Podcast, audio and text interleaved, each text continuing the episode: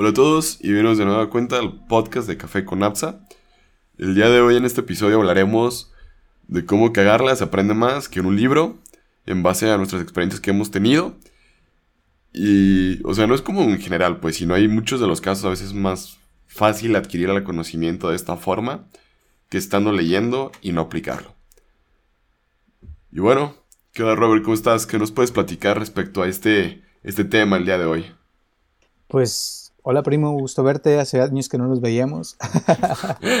sí, este, pues fíjate que de este tema a mí me encanta porque desde que estaba chiquito, ahorita por ejemplo me acuerdo de las primeras veces que, bueno, uno la caga todo el tiempo, ¿no? Pero así una de las veces que aprendí más eh, de cocina, tenía yo como seis o siete años y con dos primos que tenemos tú y yo, este, que yo me juntaba mucho cuando estaba niño con ellos. Eh, hacíamos fiestas donde nos poníamos a cocinar pasteles.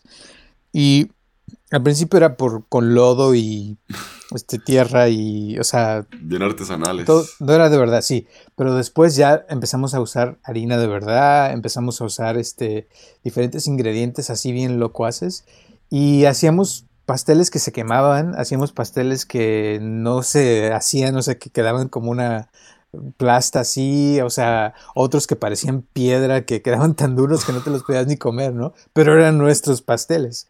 Pero lo padre de eso, te voy a decir que, que llegó un punto donde no nos daba miedo eh, agarrar la cocina y probar algo, porque a veces te sale y a veces no, y así es con la cocina, cuando estás creando algo nuevo, pues a lo mejor a veces no te sale, pero en una de esas sí te sale algo muy rico y dices, wow, o sea, ¿de dónde salió eso, no? Sí, es como cuando le pones demasiada sal a la comida, porque son primeras veces cocinando demasiada azúcar al agua fresca o cositas así como bien simples. Es como que ya le vas tanteando de nada, pues dos cucharadas, no, pues a la próxima cuchara y media para todo este litro de agua que hice y tantos limones y pues es una forma de irle como tanteando, pero no es una forma como exacta porque al final del día es algo que te estás preparando que a ti te gusta como a ti te gusta, no como a quién sabe quién más chingados le va a gustar de esa forma. Es algo que uno se va dando cuenta y todo el rollo va aprendiendo. Que si a ti te gusta prepararte los huevos estrellados sin sal, pues a ti te gustan así sin sal. Y hay personas que les encanta ponerle los kilos de sal a toda la comida. Es algo como muy característico de mi papá y pues, como de la familia de San Gabriel y todo el rollo que les encanta ponerle sal a la comida y por el lado de mi mamá no le ponen casi nada sal. Y se me hace eso como muy cierto, o sea, es mejor no ponerle sal porque si queda desabrida le puedes poner poquita sal y ya lo arreglas. Pero cuando está toda salada, pues ni poniéndole limón, ni salsa, ni nada, se lo quitas. Exacto.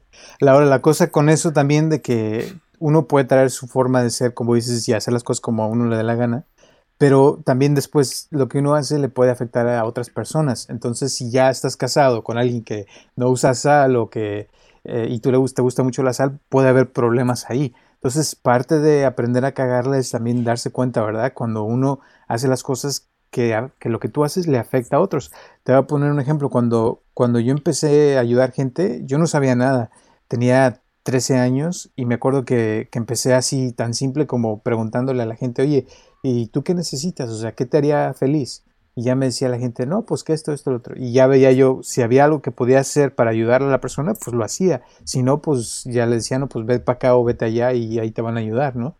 Pero con el tiempo, o sea, va uno aprendiendo ciertas cosas y haz de cuenta, le daba yo a una persona una meditación o alguna cosa y veía que no le funcionaba, entonces ya sabía que eso no funcionaba y después le daba otra meditación a alguien más y sí le funcionaba, entonces después la usaba la misma con otra persona y decía, ah, esta sí le funcionó, pero esta no. Entonces así fue como fui aprendiendo eh, y fui este, como obteniendo herramientas, ¿verdad? Porque hay cosas que le van a funcionar a una persona y otras que no le van a funcionar a otro, pero si uno eh, no está dispuesto a tratar, pues nunca vas a aprender. Y, y, por eso, o sea, les digo porque yo a través de los años he perdido mucha gente que se ha molestado conmigo o que ya nomás no regresó porque no, está, no quedaron contentos. Y es como cuando cocinas. Si tú cocinas para ti, pues es una cosa. Pero ya cuando vas a cocinar para otras personas, tienes que checar, ¿verdad? ¿Qué le gusta a la persona? Y si a la persona no le gusta la sal, pues no le pongas sal. Si sí le gusta, pues entonces sí ponle, pero ya tú te vas como eh, transformando y siendo flexible a lo que la persona tiene, ¿no? Sí, sí, sí, sobre todo, pues ahora sí como que estar en esa sintonía y en, y en acuerdos, pues a la hora de estar implementando todo eso porque pues una cosa es lo que tú piensas y lo que la otra quiere y es por eso que ahora sí, dialogando es como puedes evitarte pues muchos problemas y muchos corajes con los demás. Exactamente. Y uno, uno va aprendiendo, te digo, haciendo, cometiendo errores. Eh, también, ya ves, ya he platicado de cómo en la bolsa este, invertí mucho dinero una vez en, en American Online una compañía que desapareció y yo en ese entonces pensaba que, era imposible que American Online desapareciera porque estaba en todas las computadoras, en todo el mundo, todo el mundo tenía, el que tenía internet tenía American Online. Pero el error de esa compañía fue que cobraban y el, eh, después salió Hotmail y salió Gmail más tarde y eran gratis. Y era Yahoo y eran gratis. Entonces American Online te cobraba, pues nadie lo quiso y lo mandaron por un tubo y ahí fue como aprendí que no debes de, invertir en cosas que cobren porque a veces la gente no lo quiere. WhatsApp es de las cosas, aplicaciones más populares que existen y es gratis. Nadie va a querer comprar, eh, pagar por un sistema donde te cobren. O sea, si puedes tener WhatsApp gratis. O sea, y eso es la cosa que, que te digo, con el tiempo vas aprendiendo y ya sabes en qué invertir y en qué no invertir. Pero si nunca hubiera invertido en eso, tal vez nunca me meto en la bolsa y ahora que ya sé, cómo invertir, me va mejor gracias a las veces que la cagué en el pasado, ¿no? Sí, así me siento últimamente y todo el rollo, pues, porque a veces nomás te metes como que acciones por más meterte porque ves sus gráficas y como que van bien. Pero pues no sabes si el día de mañana le saque una noticia de que está hablando dinero, esto, aquello, bla. Ya la empresa puede que el día siguiente la desenlisten de la bolsa de valores, o sea, son demasiados los riesgos que existen, pero pues siempre es como que estar pensando en qué empresas invertir de manera segura. Porque, por ejemplo, ayer, el día de ayer le metía, como en la aplicación que uso, que es Flink, de acciones como fraccionadas, pues ayer le metí más dinero que lo que vendrá haciendo Nvidia y Microsoft, porque pues yo sé que Microsoft nunca la van a desaparecer, o sea, se me haría muy raro que el día de mañana digan, no, Microsoft ya no existe. Porque pues en todas las computadoras tienen Windows, o sea, todos los, todos los gobiernos usan Windows a nivel mundial, este, yo creo que del 100% de los estudiantes, el 90% usa Windows, o sea, es como que están todos lados, porque pues lo utilizas también para el correo, lo usas para el Office, o sea, el Office es como lo más, lo que todo el mundo conoce de Microsoft y todo lo que todo el mundo usa, Excel en todas las empresas, o sea, son como cositas que sabes que por ese tipo de, de circunstancias y de utilidad que tienen, la empresa no desaparece. Luego Nvidia con todas las tarjetas gráficas, luego que El Salvador con lo del Bitcoin, bla, bla, bla. O sea, son demasiadas cosas también a favor que le empiezas a encontrar. Que pues, está muy difícil que una empresa como este calibre, pues desaparezca. Y también he invertido en empresas que digo, pues, puf, o sea, ojalá ya no baje tanto para que suba un poquito, aunque sea y no irme con tanta pérdida para ya salirme después de esta metida de pata que tuve. Exacto. Sí, y es que es, es, cuando algo te pasa así, que la cagas, te queda la experiencia y obviamente si aprendes, ¿verdad? Porque hay gente que la caga y no aprende y vuelve a cagarla y la vuelve a cagar hasta que no aprende. Entonces el chiste es que uno aprenda de los errores y cuando algo no te salió bien, date cuenta, o sea, ¿por qué no te salió bien? Eh, ¿Qué la cagaste? ¿Verdad? Generalmente es uno el que la caga, no son las otras personas, eh, porque casi siempre uno quiere echarle la culpa a los demás, pero la verdad es que a veces eh, es, son, pueden ser muchas cosas, sobre todo en las relaciones sociales, como nos llevamos con la gente, a veces uno, uno siempre piensa que tiene la razón, uno siempre piensa que lo que hace es lo correcto, pero no siempre es lo correcto. Y si uno no se da cuenta de que está haciendo algo mal, lo va a seguir haciendo con una persona y luego con otra y con otra y así va a tener problemas toda su vida hasta que el día que se dé cuenta que la estaba cagando, eh, tal vez en cómo trata a la persona. Un ejemplo, hay una pareja que estoy atendiendo ahorita y el hombre, o sea, es una persona más eh, borde que, como dicen en España, y que es así como que te dice, buenos días, ¿cómo estás? O sea, te habla así bien fuerte, ¿no? Y, según él, él es muy romántico, pero nada que ver. Y la esposa ya no lo aguanta. Entonces, yo estoy tratando de enseñarle a esta persona, ¿verdad? Que, que necesita ser un poquito más dulce y tratar a su esposa un poquito mejor. Pero no entiende a esta persona porque los consejos no funcionan. Entonces, esta persona tiene que primero darse cuenta, ¿verdad? Que es borde, que, que no es romántico como él piensa, y hasta el día que se dé cuenta que es muy borde, no va a poder cambiar esa actitud o esa forma de tratar a su esposa. Y si siguen así, lo más probable es que termine dejándolo. Sí, más por las actitudes que toma y todo el rollo, ni con su metida de pata lo está entendiendo. Exacto. y, y, eso pasa con mucha gente, ¿verdad? Que no entiende por qué no le va bien en el trabajo, no entiende por qué no, por ejemplo, el que, el que se gasta su dinero y, tiene puras deudas, dice, pero ¿por qué no, no, me alcanza el dinero? ¿Por qué me va mal? Pues porque está gastando más de lo que gana. Y mientras siempre esté gastando más de lo que gana, pues nunca va a tener dinero ahorrado porque no lo está ahorrando dinero. Para tener dinero hay que ahorrar dinero. Y ese es, el tipo de cosas que a veces, eh, te digo, mucha gente le echa la culpa al medio ambiente y no a sí mismo de que su actitud o sus hábitos no le están ayudando a lograr lo que quiere. Sí, porque yo, yo me di cuenta que yo no ahorraba mucho y todo el rollo porque si lo metía a la cuenta de banco y lo dejaba y ahí lo tenías como que a la mano muy fácil. Y después me di cuenta que si lo metía como, la primera vez lo empecé a meter como a criptomonedas, luego acciones y todo el rollo, o sea, que eso no se te va acumulando como que un poquito acá, un poquito acá, un poquito al esto. Y se te va haciendo como ese hábito del, del ahorro. Y es una forma de como de tener el dinero guardado y no gastártelo. Y hasta uno se emociona, aunque sea como que suba dos, tres pesitos diarios, pues está chido. Y es una gran forma de aprender a tener dinero. Porque cuando uno no está acostumbrado a tenerlo, te llega luego la quincena, el pago de lo que te dieron y vas y te lo gastas en 2-3 días y ya tienes que esperarte otro mes o 15 días para volver a recibir dinero. Y sí es como muy interesante pues el saber cómo tener dinero, porque es algo que no nos enseñan. Exacto. Y ahorita precisamente estoy leyendo un libro que me está gustando mucho, eh, de las sugestiones y las autosugestiones de Mil se llama, es un francés. Y una de las cosas que me llamó mucho la atención que leí hoy, que decía que, que, uno, que la mente de uno es como una computadora que solamente puede tener un proceso que está funcionando eh, constantemente.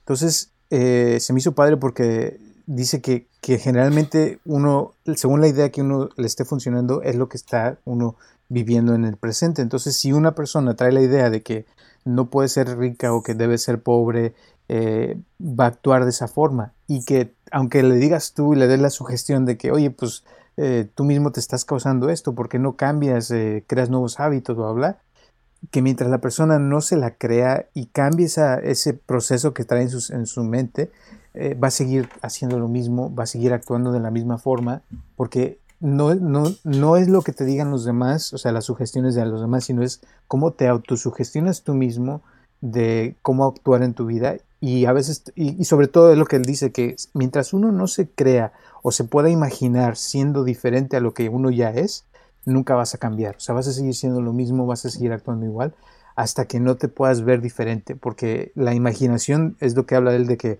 cuando la voluntad y la imaginación están en conflicto, la imaginación casi siempre gana, porque es, es, y es, esa es la parte donde me, me, encantó. O sea, tú puedes querer muchas cosas y decir yo quiero mucho dinero, pero si en el fondo tú te sientes que, eres, que mereces ser pobre, vas a seguir siendo pobre toda tu vida porque no has cambiado ese, ese, ese programa que traes ya instalado de, de tu familia, porque a lo mejor en tu familia fueron pobres y así creciste, pero un rico crece rico porque su familia fue rica y ya se le hace normal la riqueza y tener abundancia y es lo, es lo más normal del mundo porque ya trae ese programa instalado. Sí, esa parte con lo que él vivió y nació es muy, son como circunstancias muy diferentes y ahí el problema es cuando choca y todo el rollo de que pues primero hay que, ahorrar antes de gastar y pues siempre se hace lo, contrario y ahí sería como que ya empezarías a, a chocar como con tus ideas y todo el rollo como lo estás comentando. Exacto, y esa es la cosa de las cagadas, que cuando uno la caga, tienes la oportunidad de, hacer algo diferente, porque tal vez para un pobre cagarla sería tener un millón de dólares, ¿verdad? Porque se cagó y tuvo miedo. Bueno, ahí, ahí va a tener otra experiencia y es como, como el que te decía que eh, llevé yo una vez a, la ópera, que nunca había en su vida ido a una ópera y cuando llegó ahí, o sea, empezó su cerebro a ver cosas diferentes y ahí ocurre que la persona puede tener una oportunidad de un cambio de, en su vida, de cambiar y probar algo que nunca había probado.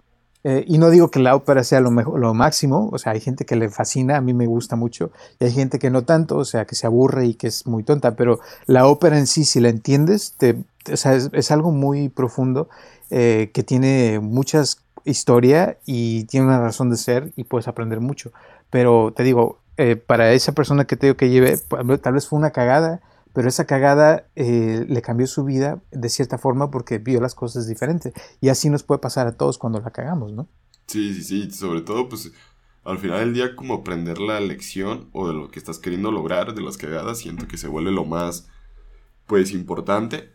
Y sobre todo que si la cagas, por ejemplo, ahorita que hablando de los ahorros y todo el rollo, pues en el siguiente pago lo primero que deberías de hacer es separar dinero, meterlo a un lugar donde sepas que ahí lo puedes tener, pero que lo ves lejos de tu cuenta y así piensas que ya no lo tienes. Y es una forma que uno puede aprender a, a tener dinero y eso lo puedes tener la oportunidad de rehacer cada vez o limpiar tu cagada cada 15 días o cada semana o cada mes conforme te paguen. Pues ahora sí va a así es como esto de manera cada, cada quien. Y es algo que se vuelve pues como interesante pues para cada pues persona. Sí, y eso es, es padre, o sea, no tener miedo a cagarla. Hagan cosas diferentes, eh, aviéntense a hacer ese negocio, aunque les vaya mal. O sea, yo a cada rato le digo a la gente que, que agarren, por ejemplo, mil dólares, que serían 20 mil pesos, y que hagan un negocio, aunque lo fracasen, aunque no les vaya bien, eh, al probar y tener la experiencia, van a aprender más con eso que con mil consejos que le diga a la gente de que, oh, deberías de hacer esto, deberías hacer lo otro. Porque ya cuando uno tiene la experiencia y probó y, fracasó, ya tienes por lo menos algo que te dice, ah, por aquí no, me voy a probar por otro lado. Y después vuelves a tratar con otra cosa. Y así te vas hasta que un día te sale y logras este, aprender de todas tus cagadas y, te vuelves como el Steve Jobs, ¿verdad? Que eh, aprendió todo de los primeros años de su vida, que la cagó horrible y después se volvió una persona que cambió el mundo literal, pero gracias a sus cagadas, porque aprendió qué hacer y qué no hacer, ¿verdad? Entonces ahí está la clave. Cáguenla, pero a la vez aprendan y vayan cambiando su vida para que logren eh, crecer cada vez más. Sí, sí, sí, la verdad sí siento que, pues también sobre todo, pues al final del día, pues muchas personas te dan como muchos consejos, están muchos gurús y todo el rollo.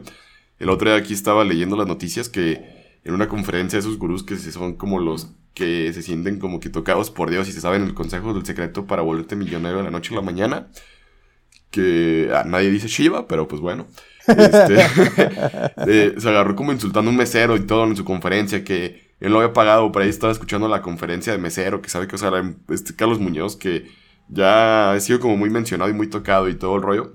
Y al final del día siento que, o sea, te dan como que pues como que nomás como que energía, o sea, como que te dan como que esa buena vibra que escucha, necesitabas escuchar, pero de ahí en más siento que no aportan nada a ese tipo de personas en cuestiones, pues ahora sí, motivación, esto, aquello, bla, bla, porque pues simplemente como que hablan por hablar. Y a veces, desgraciadamente, hoy en día, pues uno puede inflarse los datos, puede comprar bots, puede hacer demasiadas cosas para que tus métricas sean como que eres lo más chingón, que has vendido todo lo que has creado, y pues la verdad no es bueno creérsela de, de muchas veces de esas personas, sino más bien platicar con personas que veas que pues ya tienen lo que ellos, o sea, si ya ellos, tú querías comprarte un Tesla, pues acercarte con las personas que ya tienen el Tesla y preguntarles cómo le hicieron, a qué se dedican, cómo le hacen, cómo ahorraron, qué sacrificaron para poder tenerlo.